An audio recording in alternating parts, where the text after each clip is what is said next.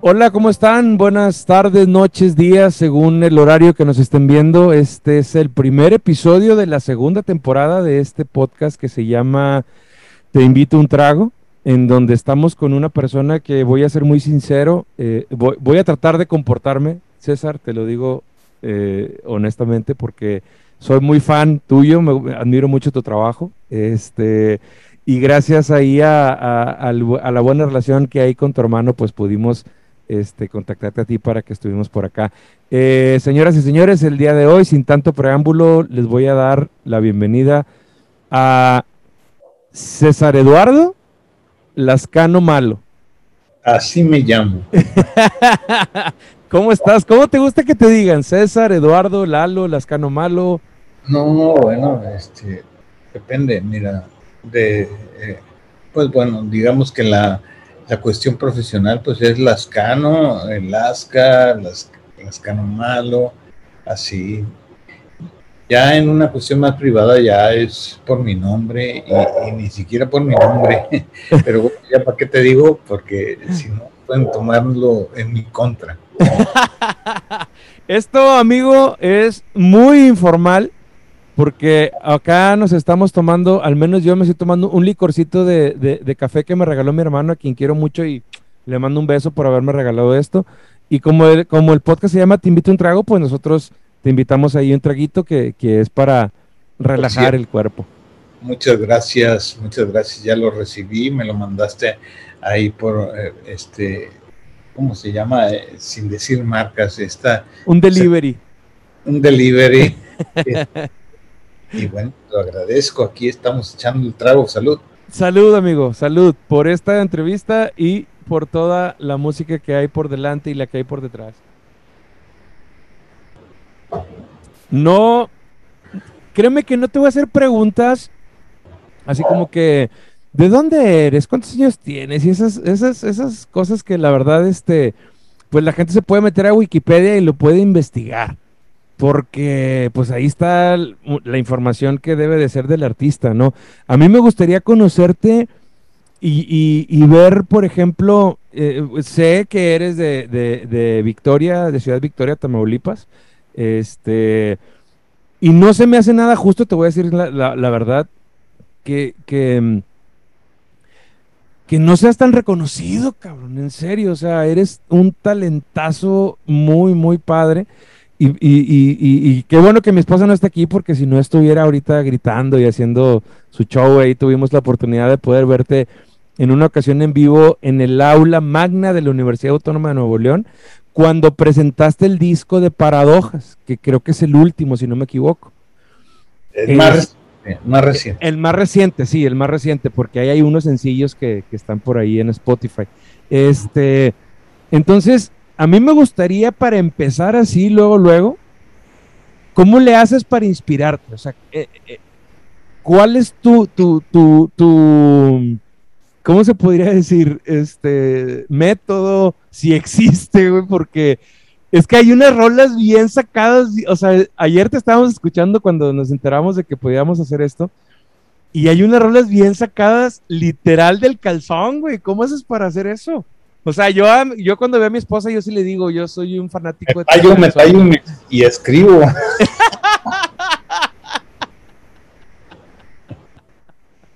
¿Tienes algún proceso? ¿Te, te, te, o sea, prendes una vela, un incienso, agarras la guitarra, haces algo así? La verdad es que muchos colegas lo, uh, y muchos libros eh, lo, lo sugieren la verdad es que si te cambia el chip si, lo haces con unas velitas a media luz o frente en, un, en un balcón frente al mar. Definitivamente tu estado de ánimo, tu, tu, tu sentirte a gusto con uno mismo, este, influye a la hora de ser creativo. Entre más puedas ser un, un, un ambiente relajado, un ambiente agradable, un ambiente sin tensiones, es más probable que aflore la, la, creatividad. ¿Y tú lo haces? Pues bueno, a veces no se puede. no, a veces uno está componiendo ahí en un rincón de 4x2 y no cabes con tu guitarra más que de lado. Pero te lo digo, o sea, eh, los mejores momentos, los más propicios para crear son en un ambiente muy relajado. Generalmente a la gente se le, se le ocurren, no, no necesariamente tiene que dedicarse a la creatividad, simplemente porque todo el ser humano puede ser creativo a, a la hora que está más relajado, por ejemplo. Claro. Y entonces, este, eso pasa, es un ambiente propicio, pero bueno, uno va aprendiendo en este, en este oficio de que, bueno, pues es un oficio y que hay que, es como un músculo y que hay que ejercitarlo y de pronto no estás en un gym de, del 2021. simplemente estás eh, en tu cuarto con una guitarra o un piano si bien te va. Hay a veces que como José Alfredo, con la pura melodía y, entonces, pues, este, agarra de donde hay. Otra de las frases que dicen de la creatividad es que de repente eh, la incertidumbre, la, este, no sé, ya, ya creo que me está diciendo bolas, olvídalo. no, no, sí, o sea, puede haber cuestiones de, inspiración que no ciertamente tienen que ser el amor o, el desamor, pueden ser otro, otro tipo de cuestiones. Y de hecho, eh, eh, algo que te quiero comentar y algo que quiero hacer el, comentario aquí contigo es la industria musical en estos últimos dos años, más o menos, digo, poquito menos, poquito más, ha sido golpeada muy, muy cabrón por el tema de la, de la, de la pandemia, porque pues ahorita no es, no es negocio vender discos, o sea, la, verdad sabemos que, no es negocio vender discos porque pues la música la gente ya no compra tantos discos, o sea, no, no, no sé, no, es Spotify o, plataformas digitales y no compran discos como tal en el sentido de que pues no, no, no, hay un ingreso, eh, eh, vamos a decirlo que de esa manera, ¿no? Entonces, se puede hacer también que, al artista eh, eh, muchas de las veces, eh, pues tal vez no hay una seguridad económica con esto que está pasando y, te piden a lo mejor un jingle para un comercial o, una canción por encargo para qué sé yo y pues eso también puede ser inspiración para, para componer y no necesariamente tienes que tener unas velas y el mar y el incienso y todo esto, ¿no? No, no, no, bueno, este, a lo mejor te estoy hablando desde un sentido más eh, romántico, de, la cuestión del, del, oficio de hacer canciones. Obviamente eh, eh, el espectro del músico es un poco más grande y, abarca mucho más cosas. De, repente, lo escuchaba hace poquito, mucha gente, o, de, mi generación les decían sus papás, oye, te vas a morir de hambre siendo músico. La neta es que creo que no es así. Creo que no, no, no necesariamente querer ser músico significa ser un rockstar y estar en, eh, en el escenario y bajo los reflectores, sino que ser músico tiene un abanico de posibilidades muy grande y puedes eh, eh, dedicarte desde la honrada y valerosa eh, profesión de dar clases. Exactamente. Hasta hacer demos, hacer eh, jingles, como tú lo dijiste, etcétera, etcétera, ¿no?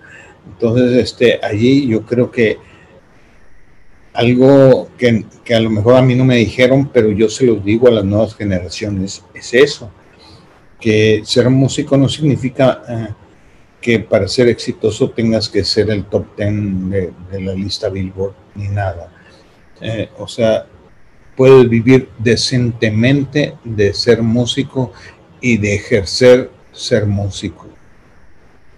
Como puedes vivir decentemente de, cualquier profesión.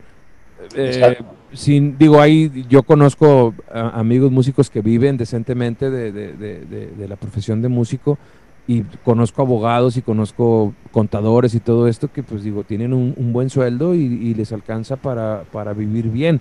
Desgraciadamente, y digo desgraciadamente para la gente que nos gusta la música, muchas personas piensan eso, ¿no? O sea, piensan el que tienen, tiene el estereotipo del músico que sale en la televisión, del músico que solamente eh, eh, tiene dos, tres chavas ahí a, su alrededor y, y, tiene que andar de chisme en chisme y no necesariamente es así, ¿no?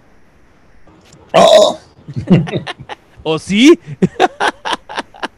¡Oh!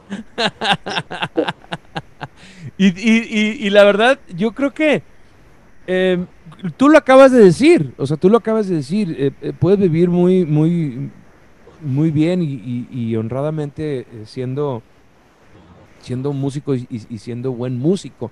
El, tú darías esa, o sea, si, si vienen y te dicen, eh, no sé a qué dedicarme, si ser doctor, ser músico, ser arquitecto, ser contador o ser payaso.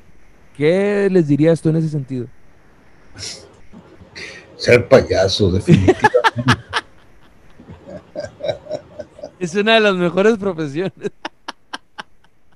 sí, bueno, ¿qué te puedo decir de este? Uno los trae en el ADN. Claro.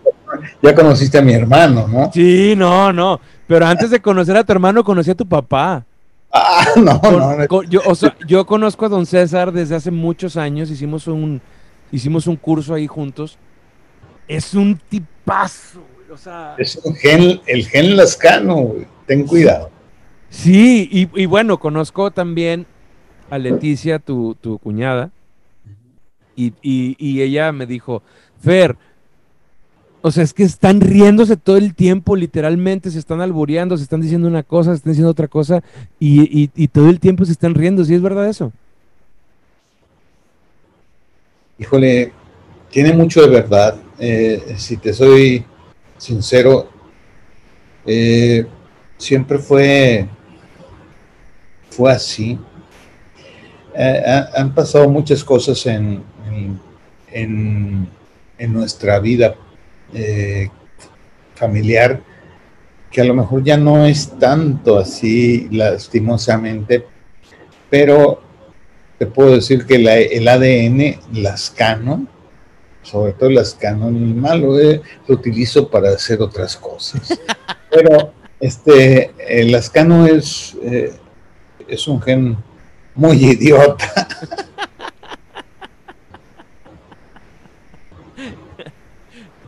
y, se necesita estar así para, para estar en el mundo de, la música como estás tú?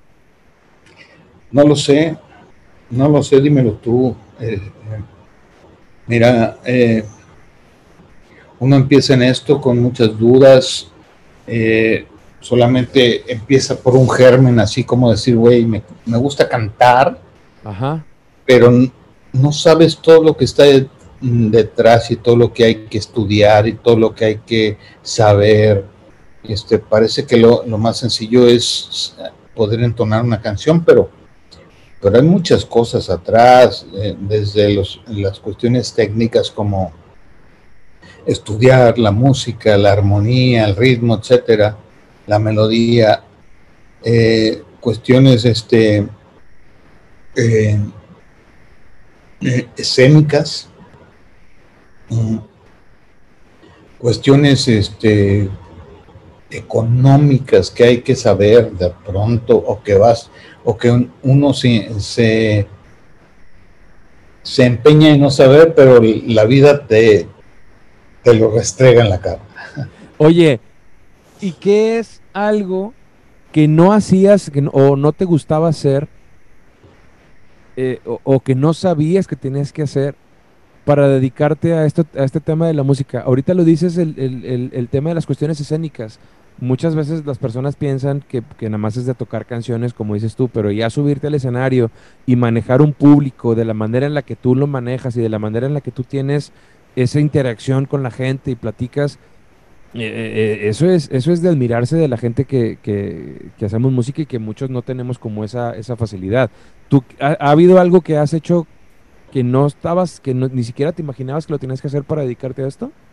Fíjate que eh, cuando empecé con todo este rollo de las inclinaciones artísticas, digo, eh, era claro que me llamaba la atención todas las disciplinas, eh, porque me gusta el arte en general, por llamarlo, por, englobarlo en una frase.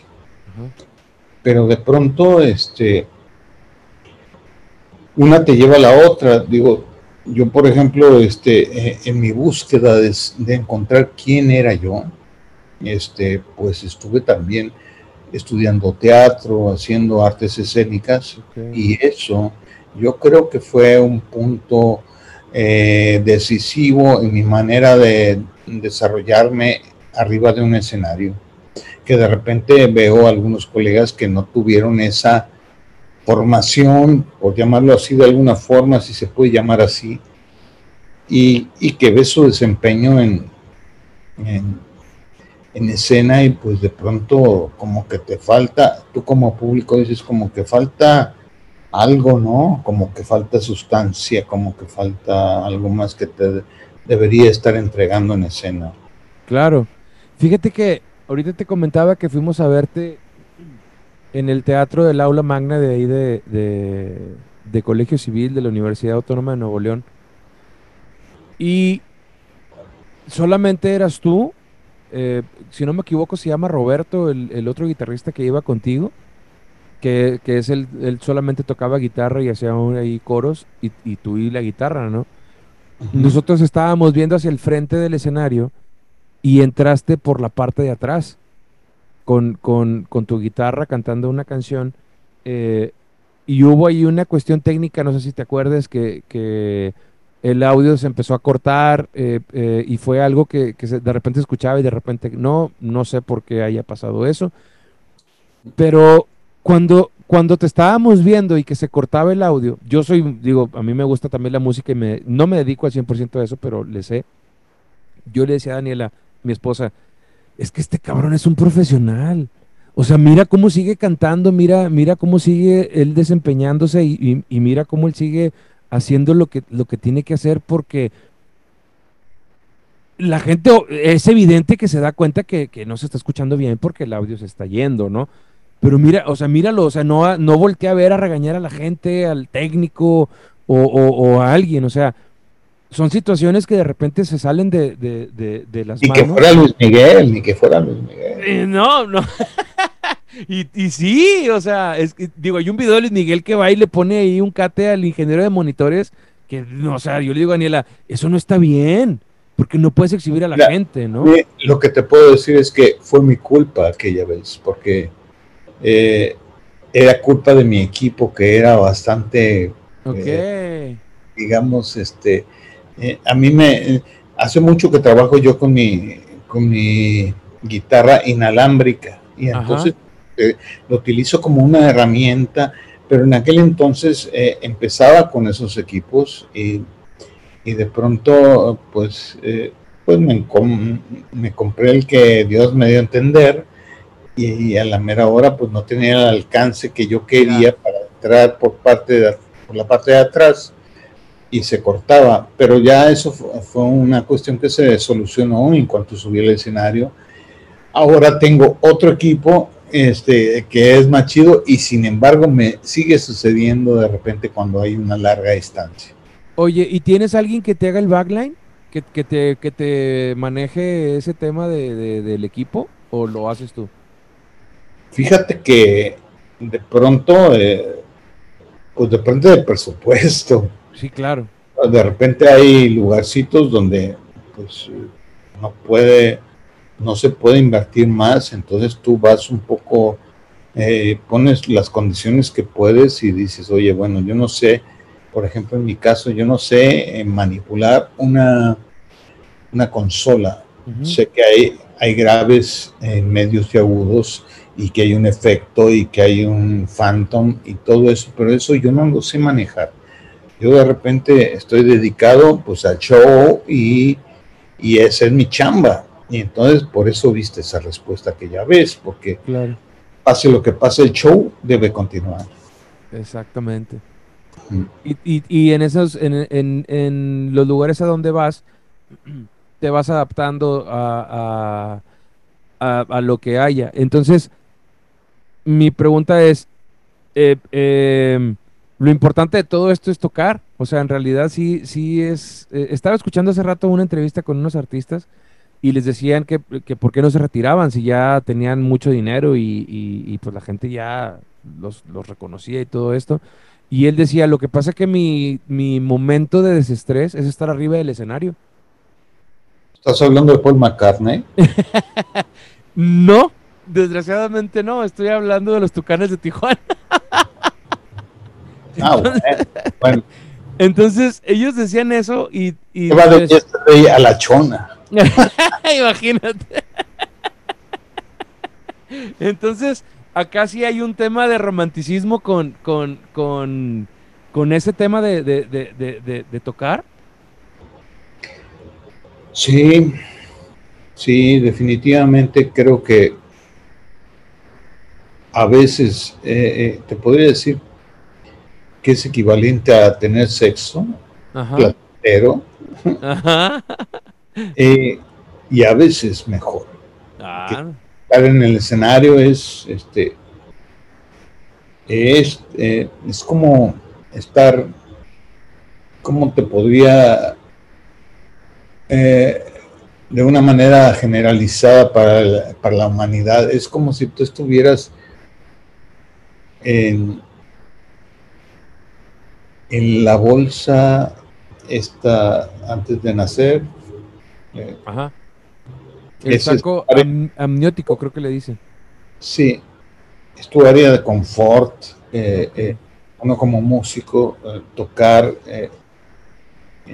es, es algo mágico, de veras, y, es un lugar que todo el mundo como músico disfruta. No conozco a un güey que diga, puta, este, soy músico, sufro, sufro al, subirme, a lo mejor sufrimos de billetes, pero a subir al escenario es, entrar a la ola perfecta, valga la redundancia de mi nuevo sencillo.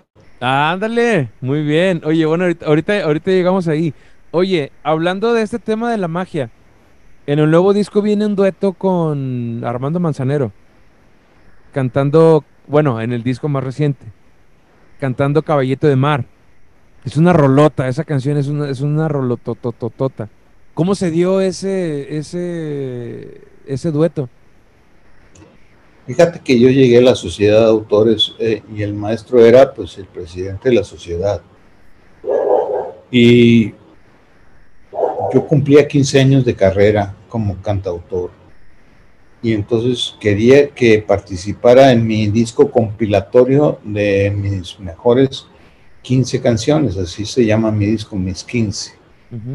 Y entonces lo fui a buscar, pero él acabó de grabar con Pancho Céspedes y, y yo, lo, yo lo abordé ahí en un pasillo de la Saquen. Y, le, y le dije yo, parafraseándome, Oiga, maestro, parafraseando a un cantautor desconocido, vengo a... Eh, eh, el no ya lo tenemos, el sí hay que intentarlo. una referencia que, de una canción que tengo yo por ahí. Y él me dijo, no, no, así como hablaba. Al descanse, maestro. Sí, sí, sí, sí. No, yo ya firmé con, Pancho Céspedes y me lo prohíbe la disquera. Y yo, ah, y yo bueno, pues le doy el disco por, por si quiere escucharlo, ¿no? Yo me acuerdo que me fui muy decepcionado del ambiente artístico en ese momento. Dije, güey, todos son una mierda y nada funciona y es muy difícil y bla, bla, bla. Y así me fui aquella, no, aquella tarde.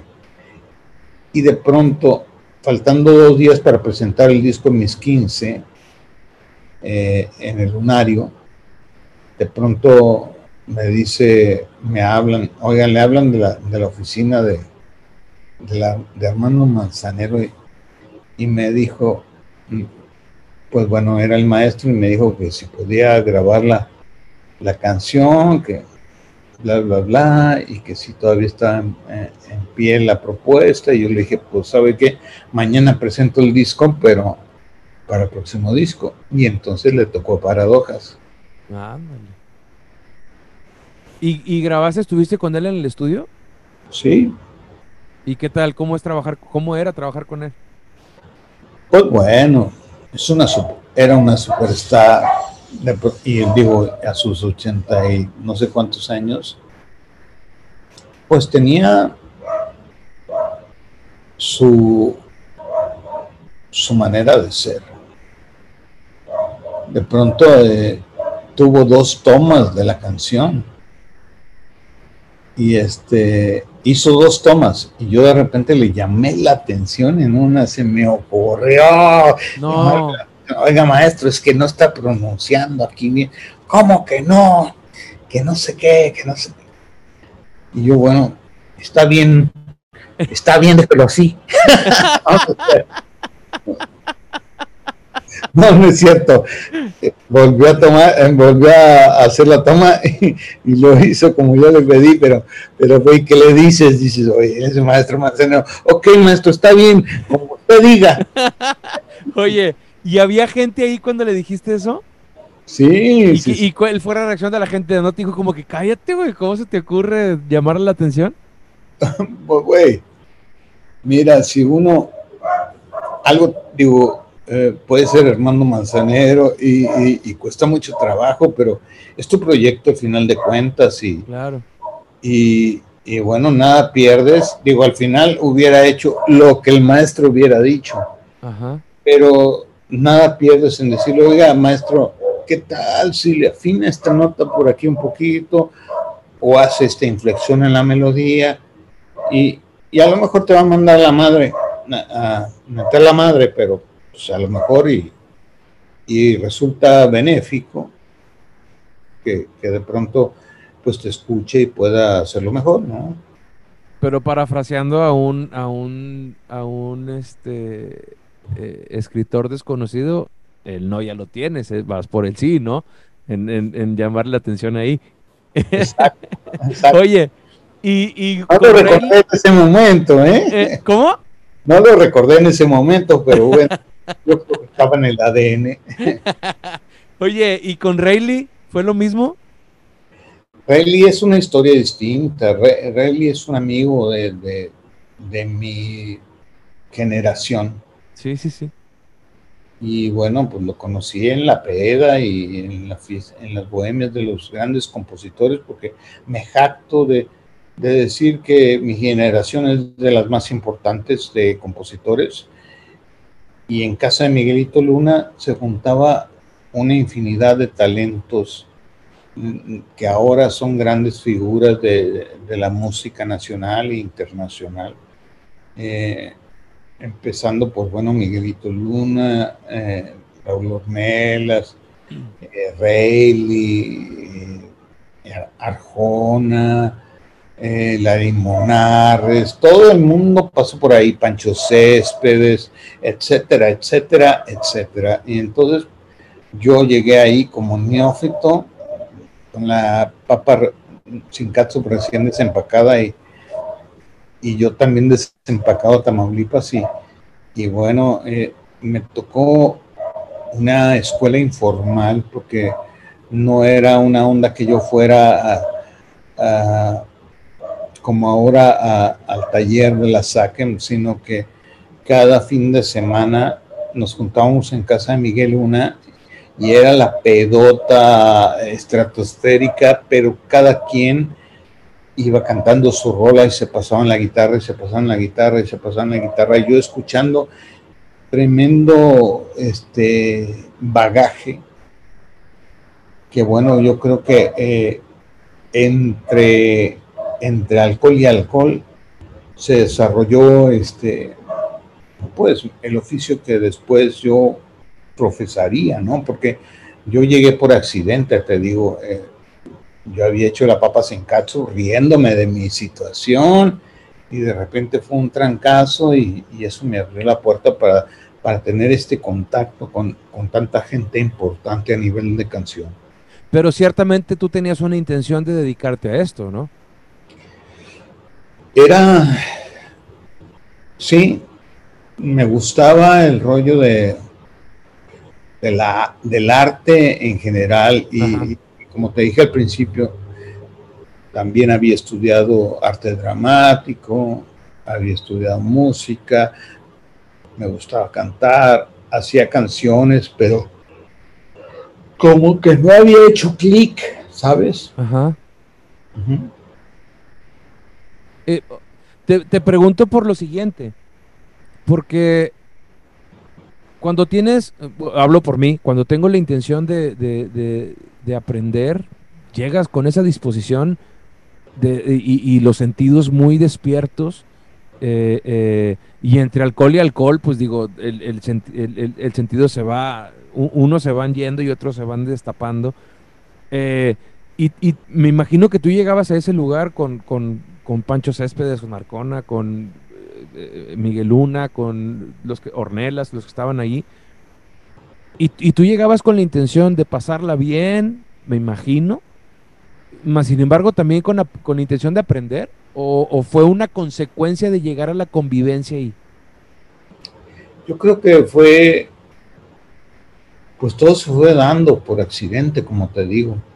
Yo de repente eh, entré a la sociedad de autores y conocí a Luna y me invitó a una fiesta de, ellos. Y yo fui, pues un poco, este, no sé, a, la aventura, a ver qué, qué, sucedía.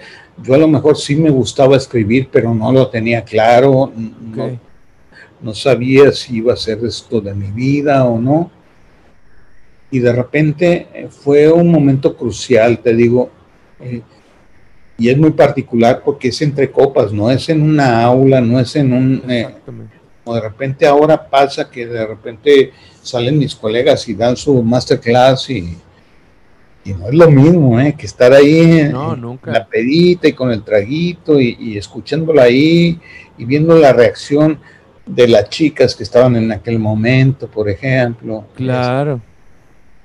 Exacto. Oye,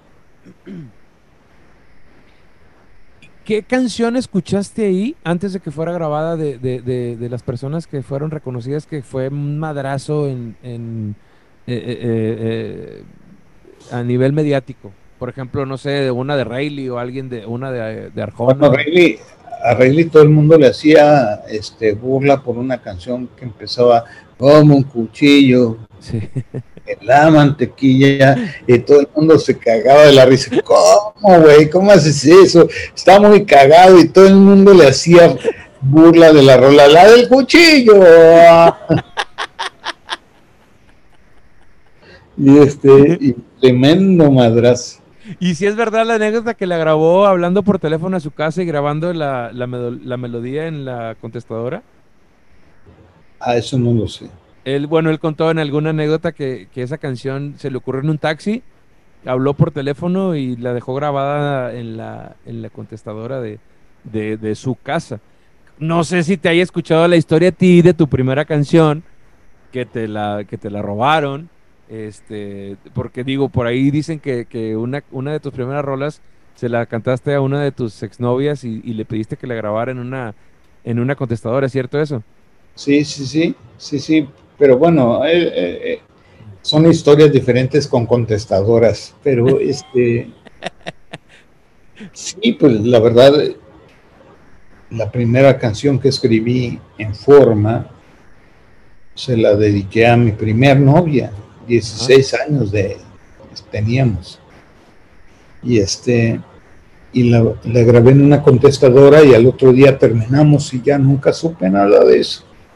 ¿Y no te, no, no te acordaste de, nada de, la canción? ¿Después? Eh, no, pero hice muchas más. No, no, y muy buenas, güey. Buenísimas, muy, muchas rolas muy, muy, muy buenas. Te voy a este que me acompañes a la cocina. Vamos, vamos, sí, vamos. vamos. Este, yo, yo, yo, te acompaño mientras este, te, te, te hago otra pregunta más. ¿Ya le regresaste a tu papá el favor ese de la guitarra? Que, tu mamá se la regaló a él, pero en realidad era para ti. ¿O todavía no se lo ha regresado? No, no, no, todavía no. No sé si se dio cuenta al final. don César, un tipazo. Don César, don, César, un tipazo. Salúdamelo cuando, cuando lo veas. Salí a, a, la cocina y este y a lo mejor por ahí anda. Bueno, pues ahí si nos está escuchando, le, le, le, le damos y le mandamos un saludo a don César, que, que un, una persona, me encanta su manera de ser y su manera de platicar las cosas y todo, es, es un tipazo, la verdad. La verdad que sí. Este, y bueno, después de, después de, de, tanto andar y de tanto caminar y de tanto eh, eh, eh, trobar, ¿Hay, ¿Hay algo que tú te, te autodenominas como eh, la trova bastarda? ¿O cómo es el, el, mote que tienes? ¿El nombre? Ah, el creador de la canción bastarda. La canción bastarda. ¿Con cuál te identificas más? ¿Con la trova o con el rock? Eh, es difícil Mira, fíjate que yo siento que vengo, tengo una, un ADN que viene más eh, desde el rock and roll, pero las letras eh, son importantes para mí también. Y, bueno, de pronto era una cosa que yo tenía 16 años y escuchaba toda la música eh, gringa, inglesa, australiana, porque estamos quedados ahí en frontera eh, Tamaulipas y llegábamos a radio en inglés. Sin embargo, pues igual yo no lo entendía. Y de repente apareció en mi vida Joaquín Sabina en Master de, de Masters castellanamente hablando. Okay. Y entonces eso cambió mi vida. Yo de repente un día escuché quién me ha robado el mes de abril. Y fue, fue trascendental. Eso, eso estaba hablando de mí en ese momento. Que yo tenía, digo, la misma historia que te digo de esta chica que, era mi novia, que, que empezaba a los 16 años esa misma terminar conmigo después, un año después. Y se enrolaba con alguien que la había dejado embarazada. Mm. Entonces eso me dolía en el alma. Sí, hijo de su madre. Y de pronto, pues, este, pues, ¿qué te digo? cambio fuera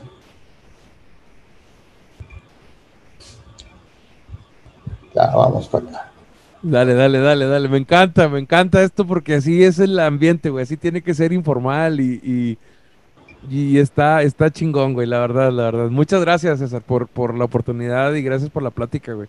De verdad te lo, te lo digo eh, de, todo corazón. Es, es, me encanta, güey, neta, en serio, de verdad.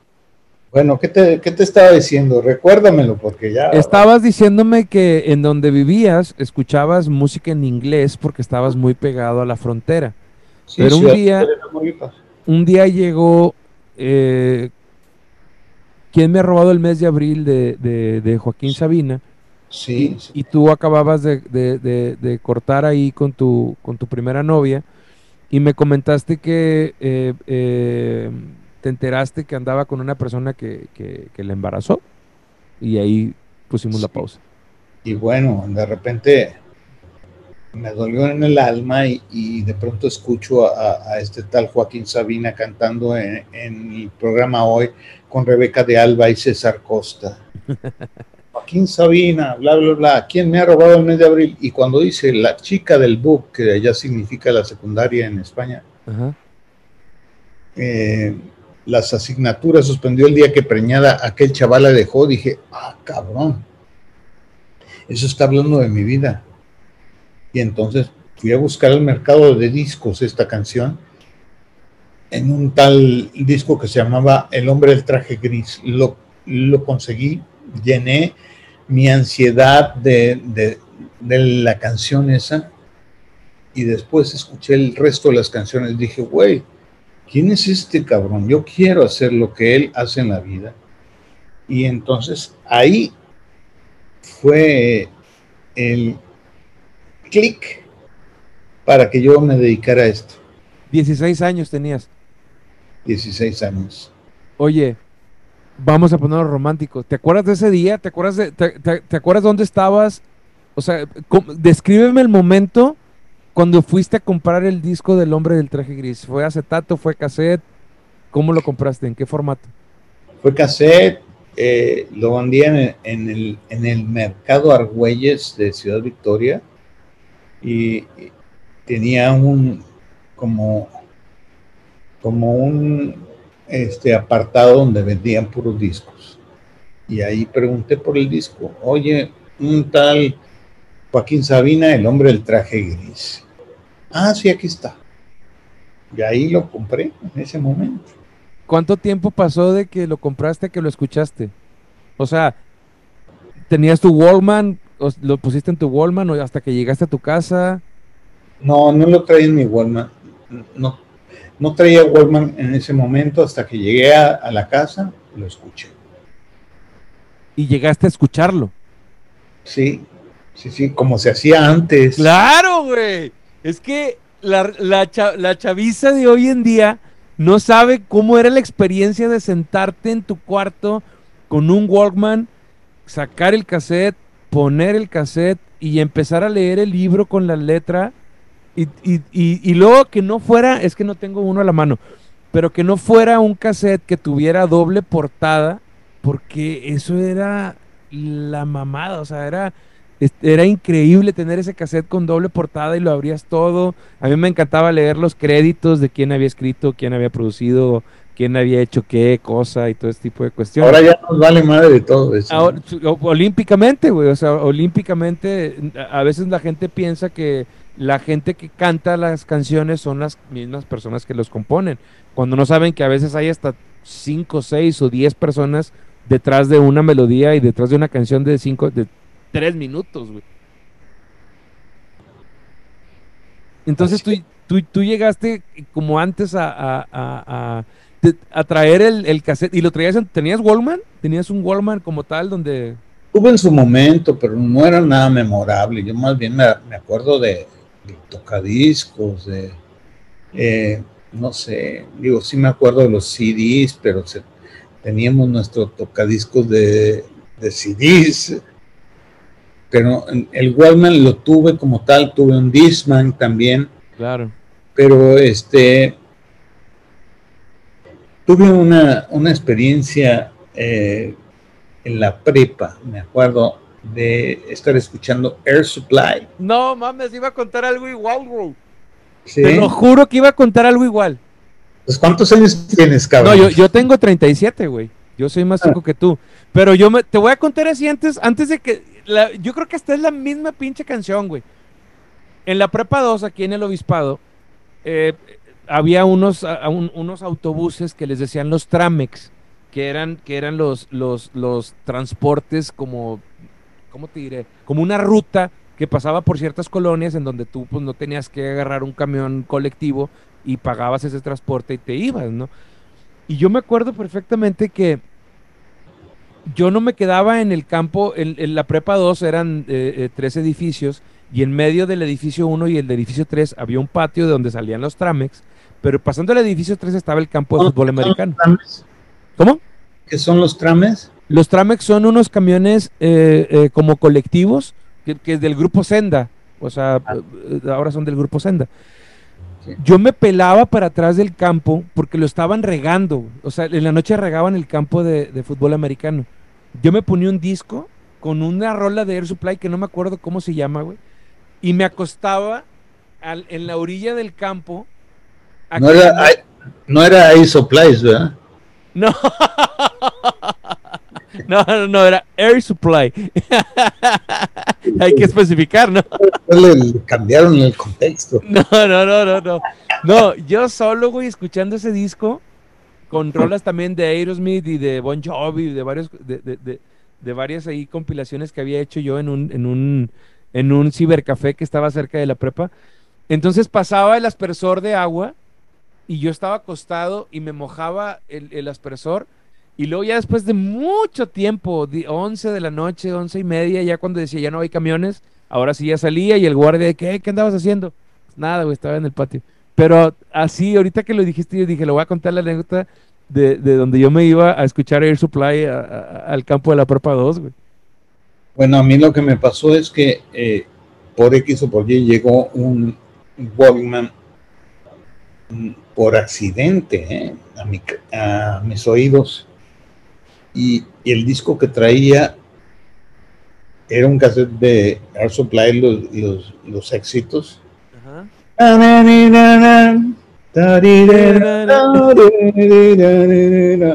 No manches, empecé a ver el mundo a través de, con, lo, con, con, la música de ellos así en la prepa y veía a la chica que me gustaba y no manches, me derretía, me derretía. Hacías un soundtrack de tu, de, de, de tu vida Exacto. con las canciones de Air Supply y con las canciones que traías ahí. Exacto. No. De, Air Supplies. Tenemos algo en común, aparte de, de, de, de la música. Eh, yo no soy tan buen compositor como tú. Eh, pero también a mí un español me, me, me, me, hizo como voltear a ver la música y decir, yo quiero saber qué es esto, ¿no? Yo quiero saber por qué mete esas armonías y por qué hace esto que hace. Pero conmigo fue el caso de Alejandro Sanz. Yo a, a Joaquín Sabina no, no lo consumo tanto, honestamente pero Alejandro Sanz sí tengo todos sus discos y, y, y me encanta la música de, que hace él. Pero algo, algo parecido me pasó con, eh, eh, contigo. Yo estaba en la secundaria, era muy desmadroso, honestamente, y de castigo me mandaron a clases los sábados. Los sábados había una clase de, de, un taller nuevo en la secundaria, que era un taller de rondalla pero ellos, ellos no sabían que yo tocaba guitarra desde los siete años, más o menos, porque mi papá tocaba guitarra y en mi casa siempre había habido guitarra, ¿no? Entonces, lo que para ellos fue un castigo, para mí fue algo maravilloso porque, pues, fíjate, estaba en la fíjate música, cómo, ¿no? cómo, cómo, promocionan la música como, con el castigo. Sí, exactamente. Qué exactamente. triste. Sí, sí, sí, sí, sí. De hecho, algo, algo, digo, no me quiero meter en temas de religión eh, eh, tanto, mas, sin embargo, yo estaba en, en, en grupos de, de, de religiosos de, de, la Iglesia Católica, me, siempre me ha gustado cantar.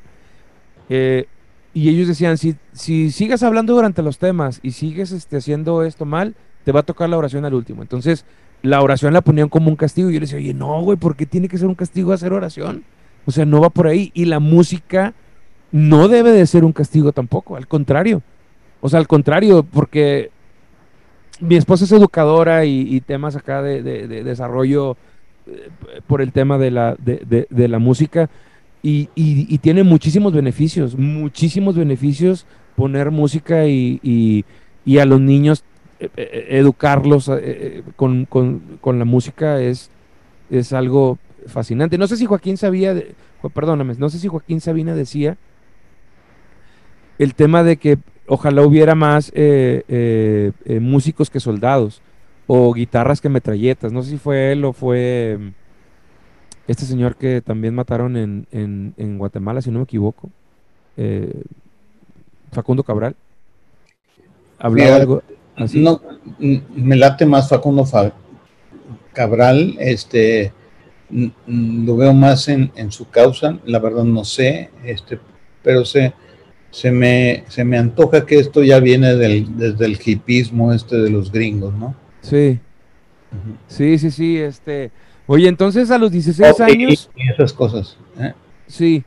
Eh, eh, las canciones que hacías, ¿en realidad eran métodos de expresar lo que sentías? O sea, de, de, de, era, era, era tu forma de sacar lo que tenías eh, eh, eh, dentro en ese momento? Yo creo que sí.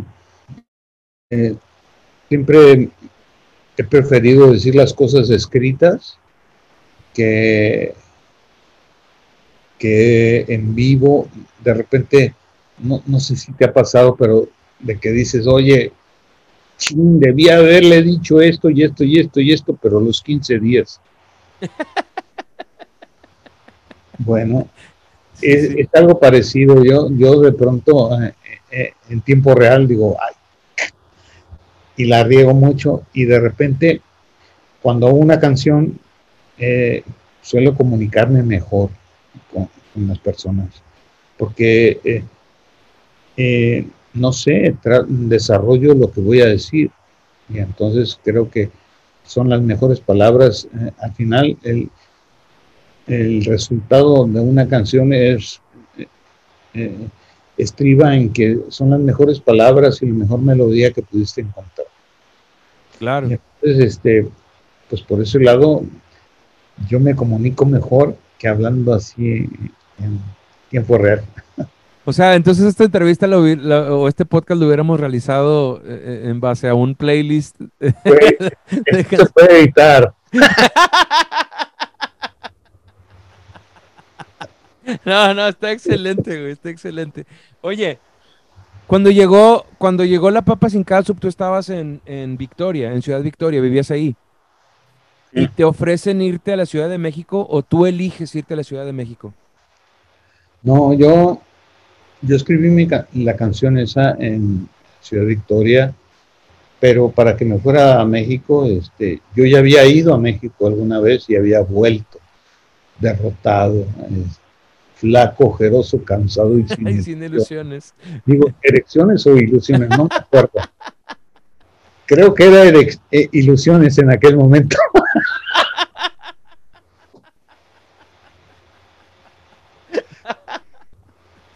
Pero bueno, ustedes averigüen sus conclusiones. Sus conclusiones, claro. Tú ya habías ido y vuelto de la Ciudad de México. Sí, este, y bueno, sucedió que ya había yo tenido este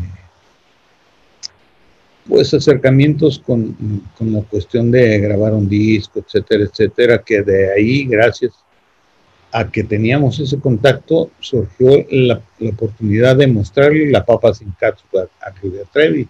Ok. Ahí, pues todo lo que ya sabes. Pero eh, mi, pregunta o lo que te quiero, lo que te quiero eh, eh, preguntar es, ¿qué hubiera pasado si, si tú no hubieras tomado la decisión de irte a la Ciudad de México? O sea, ¿qué, qué, qué estuvieras haciendo o a qué te dedicarías? ¿Crees que sea que, hubiera sido algo del arte? Sabes que eh, creo que es una eh, una pregunta sin respuesta porque creo que nunca fue opción para mí quedarme. Eh, yo sabía que tenía que salir, aunque amara mi ciudad, Victoria, Tamaulipas, agosto del 86 y eso, que de repente hay una canción que se llama Buenos Tiempos, chequenla. Este, yo creo que al final suenan los tambores de lo que tú eres eh, a lo lejos. De repente, si tú eres comunicador o youtuber como lo estás haciendo ahora, no sé si eres youtuber o, qué eres, este, tienes tu blog. No, no, no, yo tengo una empresa que se dedica a ser inteligente a las casas, pero este tema de, del podcast salió por la necesidad de, querer platicar con más gente.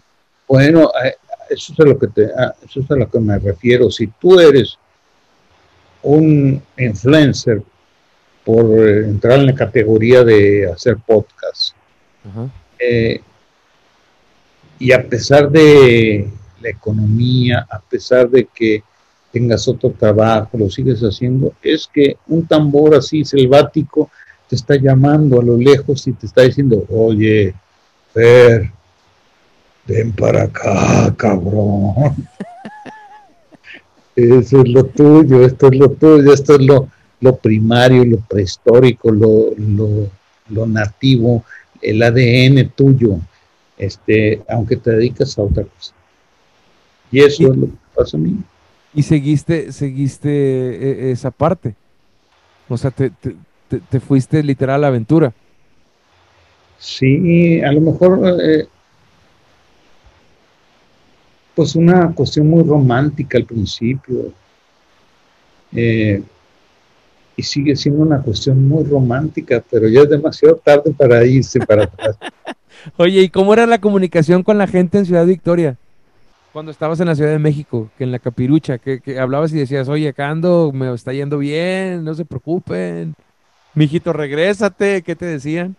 Ay, mis papás, este, bueno, mi papá siempre fue difícil de, de, de sobrellevar en ese tema. Y mi mamá, bueno, pues digamos que fue un, pilar importante eh, cuando me dio credibilidad en algún momento cuando escuchó una canción mía y que yo hacía como ejercicio y que de repente hasta la fecha canto.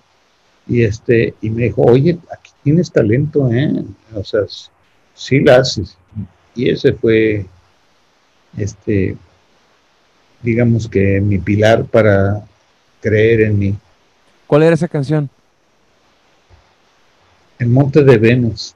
El Monte de Venus. Muy bien, la, vamos a poner atención a esa canción. Oye, ¿es importante el apoyo de los padres en, en, los sueños de los hijos? No sé. Eh, creo que mis padres me apoyaron como pudieron. Eh,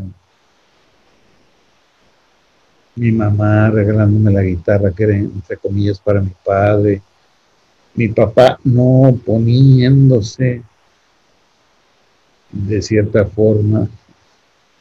Eh, creo que eso ayudó definitivamente a yo tener un lienzo sobre qué, sobre en qué equivocarme. Y entonces, este, a final de cuentas creo que todo el apoyo mínimo que puedas recibir de tus padres eh, es lo mejor que puedes tener. No sé si me explico. Sí, sí, también tuve mucha, mucha este, contraposición con mis padres al mismo tiempo en algunos aspectos, ¿no? y eso también este, te ayuda a forjarte, te ayuda a, averiguar quién eres.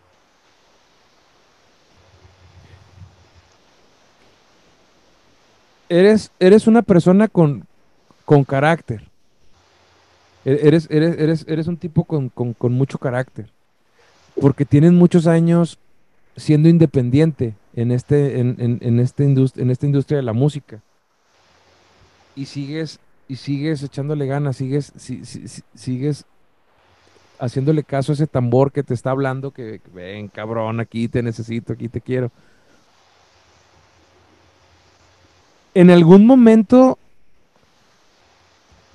en algún momento hubo una, una algo que te hiciera eh, eh, eh, flaquear en el sentido, digo, voy a decir un ejemplo, no quiere decir que sea ese, que te dijera alguna disquera, vente, pero nos vas a tener que dar el 80% de, tus ganancias y tú te vas a quedar con el 20%.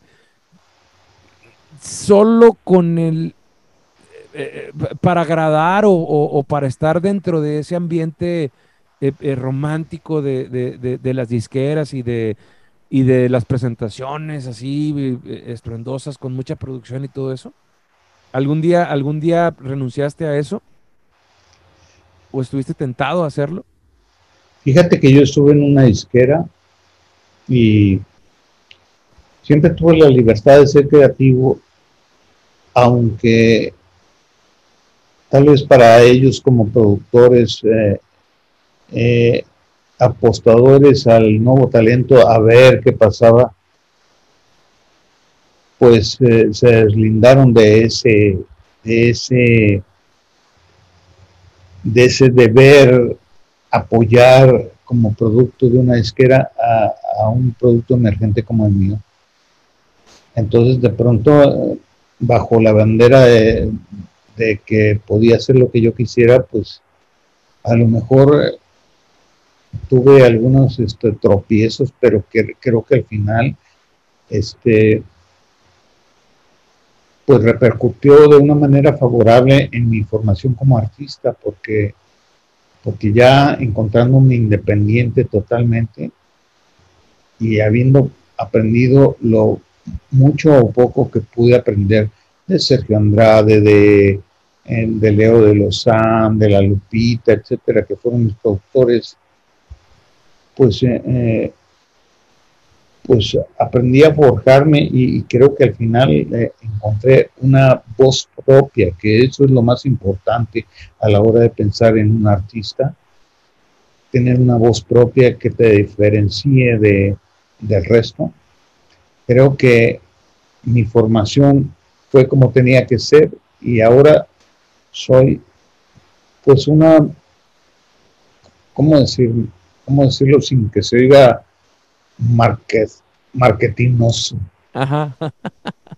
Digamos que soy mi propia marca, porque ahora hablando en, cuestiones de digitales y se habla mucho de eso, de tener tu propia marca, tu propio sello, tu propio estilo, etcétera, etcétera.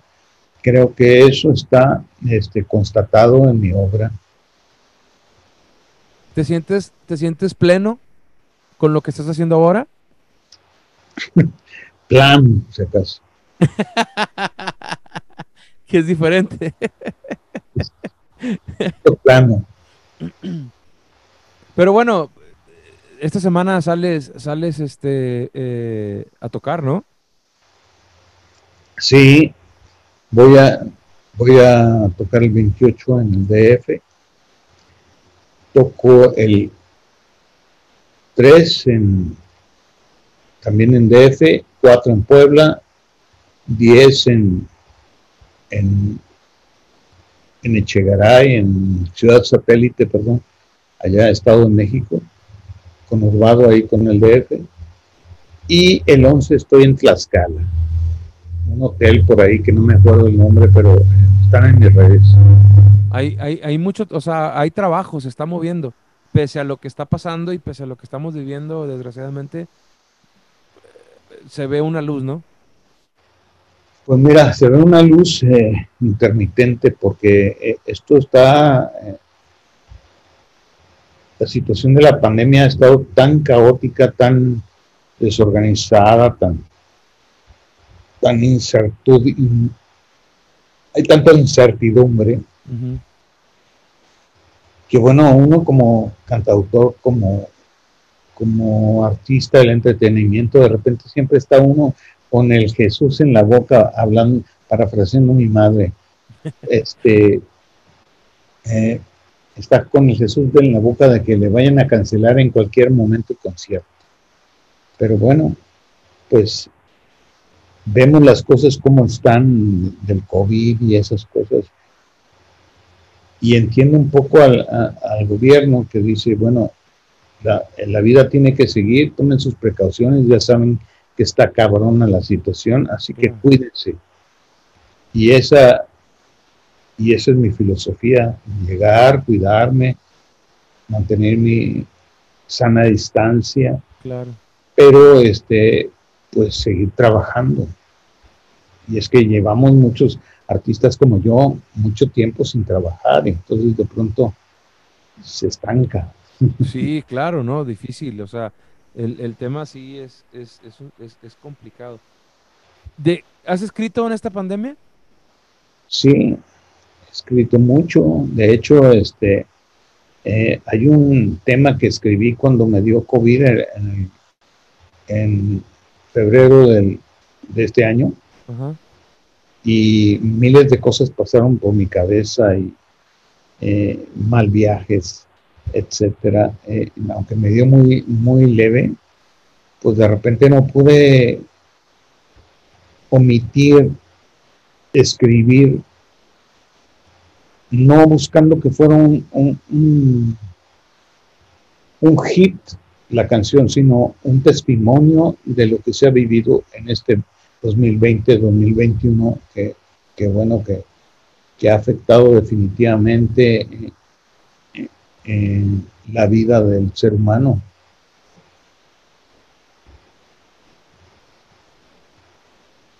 ¿Y cuándo vuelves a entrar al estudio? Sigo entrando a... La última vez que entré al estudio fue hace tres días.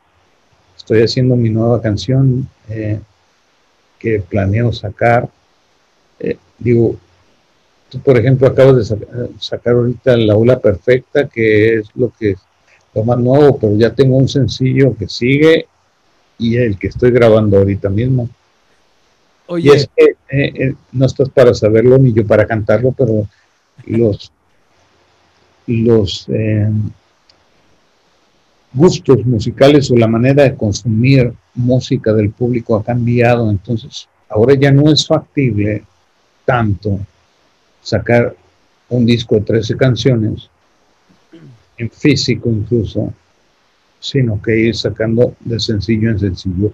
Y es lo que he venido haciendo. Mi último disco completo, digamos, fue Paradojas, o el más reciente. El más reciente, sí. Pero este, ya casi completo los tres, las 13 temas de, del disco que viene. Y cuando tenga los 13 discos, pues editaré un disco en, en físico para los románticos que, que, les guste tener ese tipo de pieza en su casa. Entonces te has sabido adaptar a, cómo consume la gente la música hoy en día, porque si bien es cierto, la raza de nuestras generaciones, pues sí estamos más este, eh, eh, relacionados y, enamorados del tema del disco, la cajita, el librito, el arte, todo ese tema de los discos conceptuales que luego eh, muchos artistas acaban. ¿Tú te has sabido adaptar a esa forma nueva de, de ir sacando música de, ese, de esa manera? No sé si me he adaptado, simplemente. ¿Te gusta? Eh, tengo, mira, trato de luchar contra mi, mi yo de los ochentas. claro. Yo soy exactamente el que tuvo un disco justo en la franja donde ya los discos ya iban a valer madre, entonces este venía de una eh, rancio abolengo de los, de los artistas que queríamos tener nuestro long play o nuestro CD. Sí. Y, lo tuve en su momento y me iba muy bien, pero de repente empezó a cambiar la, industria y entonces todavía sigue cambiando. Es una cuestión que, está viva y que siempre eh, estará este, mutando. Y de pronto, pues hemos tenido, no, no hablo por mí nada más, sino de todos los músicos en general, los creadores, pues eh, nos hemos tenido que adaptar a una cuestión nueva que, que pues en el en, futuro, que ahorita no es lo, lo, que pasa, pero en un futuro cercano esperemos que que se pueda mejorar la cuestión de, del copyright del creador. Claro. Estoy hablando demasiado, ¿verdad? No, no, no, está excelente. Está excelente porque yo creo que hay mucha gente que no sabe cómo funciona el tema de la música y, y, y honestamente creo que entre más información haya de esto, la gente va a salir más a consumir. Si tú quieres a un artista y si te gusta lo que hace, vas a salir a consumirlo en un concierto porque sabes que, pues tal vez, digo, y, y, como dices tú, no, la gente no está para saberlo, nosotros para cantarlo, pero tú dices, bueno, yo lo consumo en Spotify y Spotify le va a pagar al artista. Pues sí, pues el artista recibe .00001 centavos de una reproducción que tú haces, ¿no? Entonces, si te gusta el artista y quieres que el artista siga creando, pues tienes que ir a consumir sus conciertos a, pesar y, de lo que estemos pasando, porque, pues digo, si no lo sabían, lamento informarles que este tema del COVID no se va a ir en un año ni en un mes, o sea, va a estar un buen rato, y tenemos que aprender a vivir como es, con esto, ¿no? Entonces, si te gusta lo que hace el artista, tienes que salir a consumirlo. Y eso que dices tú está perfecto para que la gente, poca mucha, no sé cuánto lo vaya a ver esto, pero para que la gente lo sepa, que la única manera de que el arte siga vigente y siga y siga eh, eh, eh, activo, pues es ir a consumirlo a, los conciertos, güey. O sea, Exacto. eso es, ¿no? Sí, digo, Spotify es, una ventana meramente de promoción. Sí, genera, pero genera, no genera, o sea, no, no era como antes que si te grababa Luis Miguel, este, tenías un centavo de dólar por cada millón de, por, por cada copia vendida y estamos hablando de 50 millones de copias. Eso ya no sucede. No, ya no. No. No, y, aparte ahora eh, Spotify con los algoritmos que tiene y obviamente que lo que, pues es una empresa, güey, a final de cuentas Spotify es una empresa que lo que hace es ganar dinero y a costa de los artistas como, como tú y como los que sean, que ha habido artistas que dicen, yo no quiero estar ahí porque pues Spotify me está chingando mi dinero y mis canciones y yo no quiero estar en esa plataforma. Pero es como tú dices, Spotify solamente funciona y sirve, bueno, en su gran mayoría para estar eh, eh, eh, en algo muy, muy sencillo. Yo creo, yo creo que lo único que va a mantener, desgraciadamente, y lo digo así, desgraciadamente, lo único que va a mantener vivo este tema de la industria musical y del entretenimiento, pues son los eventos, son los eventos en vivo. Y la gente tiene que salir a consumir y tiene que pagar un boleto para, para, para, pues para escuchar al artista en vivo, ¿no? Y, y la música es en vivo. Y acá queda otra responsabilidad grande también de los artistas y de los músicos que tienen que eh, digo, no es que ahora tengas tú que echar maromas en el escenario para que la gente vaya y te vea, güey, porque no. Bueno, em- ya me las echado, ¿eh? Pero ya no, o sea, ya ahorita ya no. Ya, ya o sea. No, no, no, estado, estoy fuera de forma, pero lo volveré a hacer. este, pero lo que voy yo es que los músicos hoy en día deben de, de, de encontrar la manera de cómo mantener a la expectativa a la gente que, esté ansiosa de, verte en el escenario, de escucharte tocar en vivo y de estar pendientes a las redes sociales o a los métodos que, utilice el artista para, divulgar su, difundir su, información de, sus eventos y que la gente los consuma, güey, porque pues si no, vamos a terminar escuchando BTS y esas cosas tan, eh, eh, ¿cómo se puede decir? pues que son lo que son por la mercadotecnia y no por el arte como tal, ¿no? Ah, no sé qué son BTS. Yo sé porque hace unos días escuché. Son, es, es, es, es un grupo de niños que son creo que coreanos, si, no me equivoco, coreanos o chinos, una cosa así. Ah, K-pop. Ándale, el K-pop, exactamente. Es el K-pop, así tal cual. Que bueno, pues ya digo, cada quien consume lo que quiere, ¿verdad? Pero a mí no me gusta esa. Bueno, no me gusta tanto. La verdad no sería así. Oye, este. ¿Qué aprendiste en la voz? ¿Te gustó estar ahí? ¿Te gustó la experiencia? Fíjate que me gustó de cierta forma, ya un poco mirándola, mirándolo a la distancia, eh, pues eh, creo que me sirvió para hacer relaciones públicas, para hacer cosas distintas. Eh, cuestión de, cantautor, que yo ya tenía un mísero nombre en, la, en la industria, pues no sé, no estoy tan seguro en ese sentido, fíjate. Eh, pero bueno, creo que fue positivo al final. Un día tenía tantos seguidores en, el Facebook y al otro día eh, se había triplicado. ¿En serio? Sí. Entonces, este, eso estuvo chido porque creo que por ese lado mucha gente se dio a la tarea de escucharme porque ya estaba el Spotify, porque ya podías encontrar lo que quisieras sobre mí y creo que por ese lado fue positivo. Eh,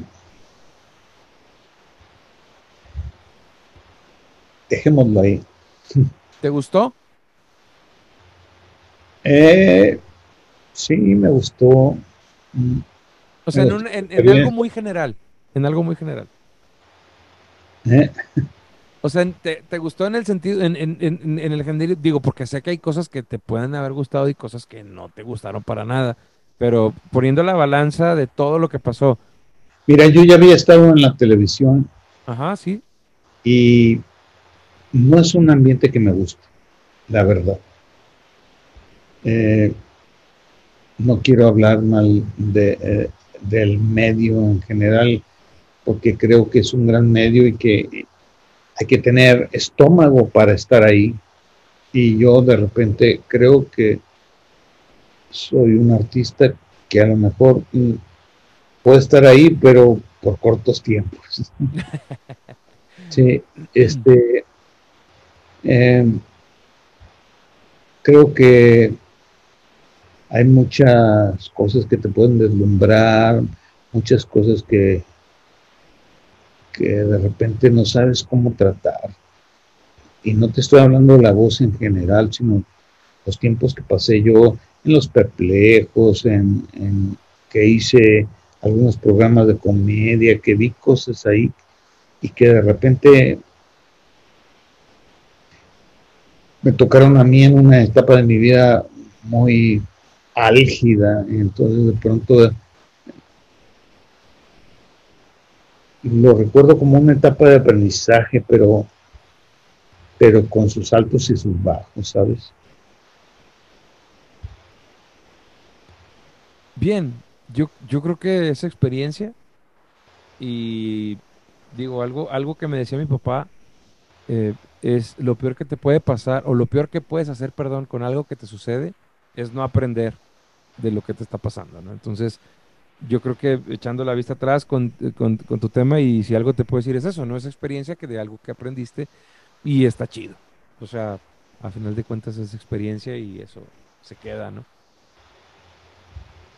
Creo pues yo. Sí, sí, sí.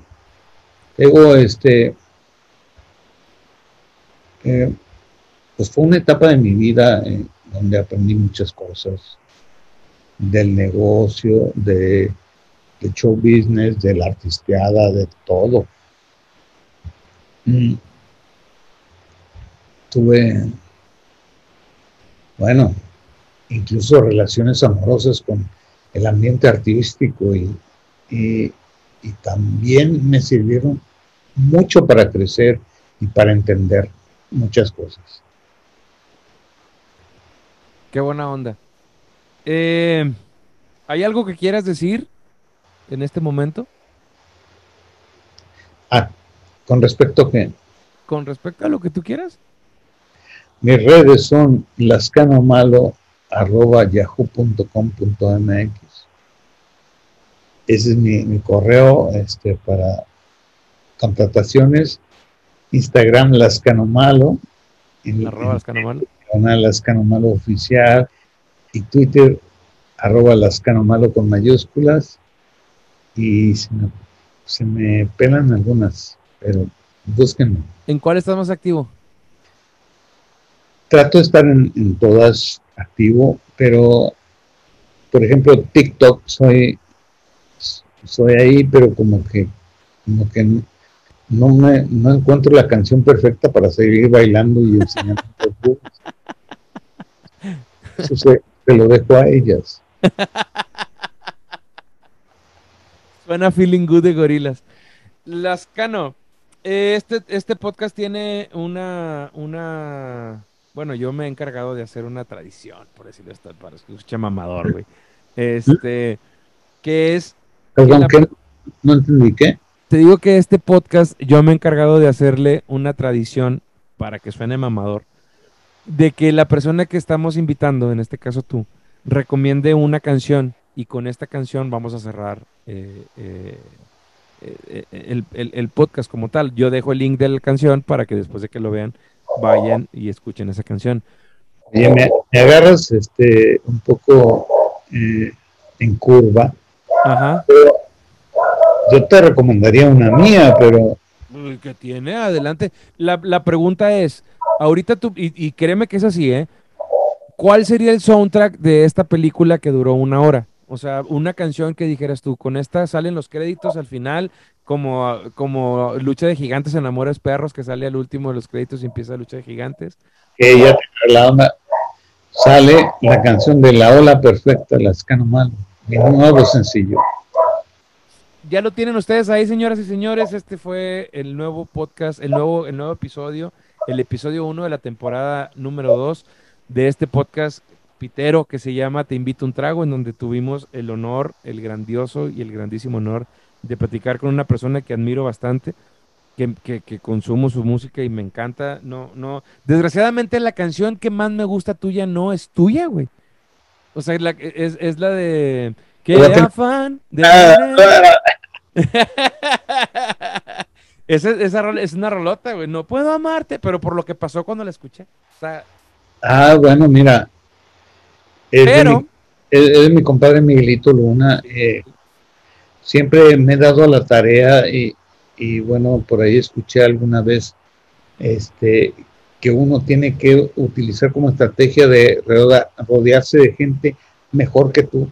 Y creo que eh, eh, esa es la viva imagen, esa canción es la viva imagen de rodearme de gente que vale la pena, gente talentosa como es Miguelito Luna que ha sido uno de mis grandes maestros en la cuestión de la canción. Y bueno, escuché esa canción y dije, güey, por esta para la orquesta. bueno, afortunadamente, pues tuvo su repercusión por mi parte, ¿no? Ajá. Este, gracias a mí, mucha gente ha llegado mucho más lejos esa canción. Ha llegado mucho más lejos esa canción porque tú la interpretaste, que si lo hubiera interpretado él. Sí, sí, sí, sí, sin temor a decirlo y con el respeto que me merece Miguel. Y sabes qué, creo que es eh, la nueva persona al que debes de, entrevistar.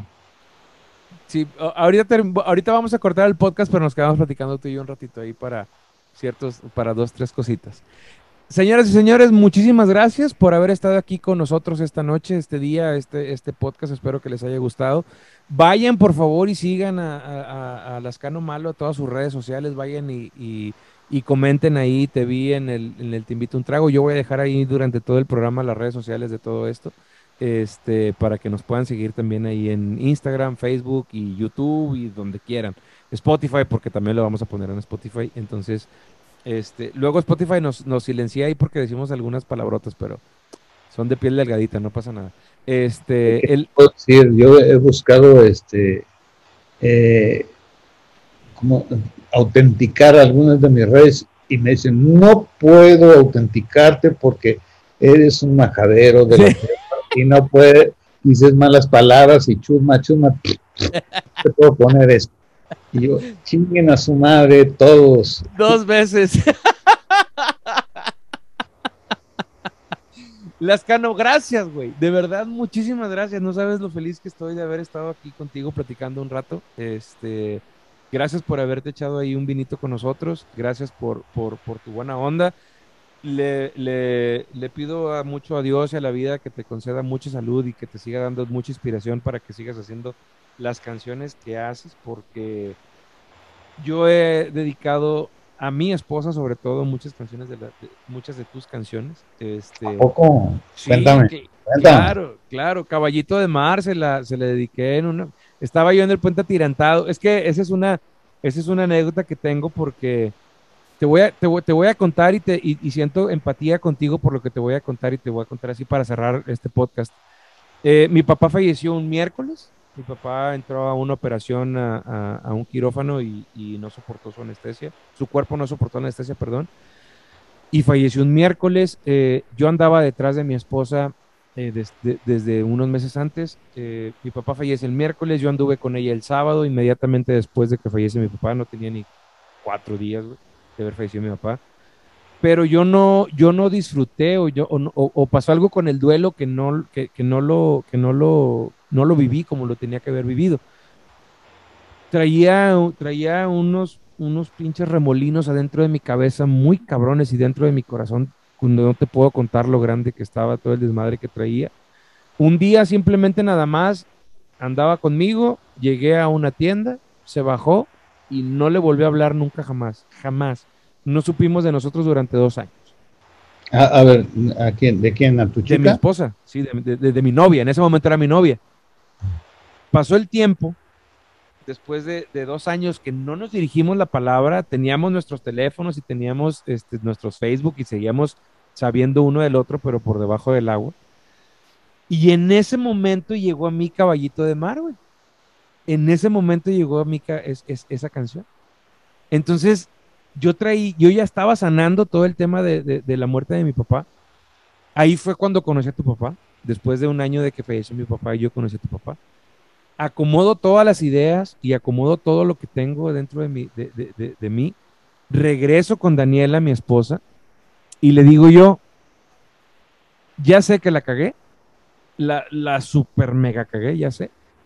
Pero yo estoy aquí delante de ti para decirte que si tú me dices que sí ahorita, mañana mismo vamos y nos casamos. Por donde tú quieras, donde tú quieras y lo que tú hagas. Tuve la bendición y la oportunidad muy grande de que me diera una segunda oportunidad y ya vamos a cumplir ocho años de casados en octubre. Eh, y fue por muchas de las canciones. Yo, cantaba, yo le cantaba Caballito de Mar después eh, cuando estábamos como que en el que sí, en el que no, y en el que sí, en el que no. Y, y, y, y yo le decía eso, ¿no? Yo, yo, le decía, me gasto muchísimo más en tratar de aparentar que estoy con madre, pero pues la verdad me está llevando la chingada y yo quiero estar contigo. Y te voy a decir una cosa, yo, sé, yo estoy convencido de que las canciones son como los chistes. Si tú explicas la canción, el chiste pierde el sentido y pierde completamente como que eh, lo importante. Entonces, lo chido de la canción es que te despierta un sentimiento a ti como persona que tú le interpretas y tú le das el sentido que tú, que tú quieres, ¿no? Entonces, a lo mejor Caballito del Mar tiene otra cosa que ver, pero esa es mi vivencia, esa es mi, mi historia. El, chiste, el chiste de esto es que lo hagas tuyo y que tú interpretes por ti mismo lo que te hace sentir y cada canción, cada texto, cada verso, cada, cada obra de arte significa algo distinto para cada uno de nosotros. Esa es mi interpretación de, de, tu música. Gracias por haber estado aquí. De verdad te lo agradezco, te lo agradezco de corazón. Y algo que también hago con, con, con los invitados que hay aquí en el podcast es que los comprometo a la segunda ronda, a la segunda copa. Entonces, este, ya nos vemos. nos vemos aquí para la otra copa, ¿sí o no? Por supuesto. Ya que regreses de, esta gira que vas a tener, este, ahí te contacto. Vamos a estar en contacto este, y, te comprometo aquí delante de la gente a que vengas por acá. Gracias. Gracias, de verdad. Gracias a ti. Gracias a todos los que nos escucharon y que llegaron hasta aquí. Eh, que estén muy bien, Dios los bendiga, échenle ganas. Y bueno, pues eh, vamos a seguir adelante y vamos a salir de esta. Paz.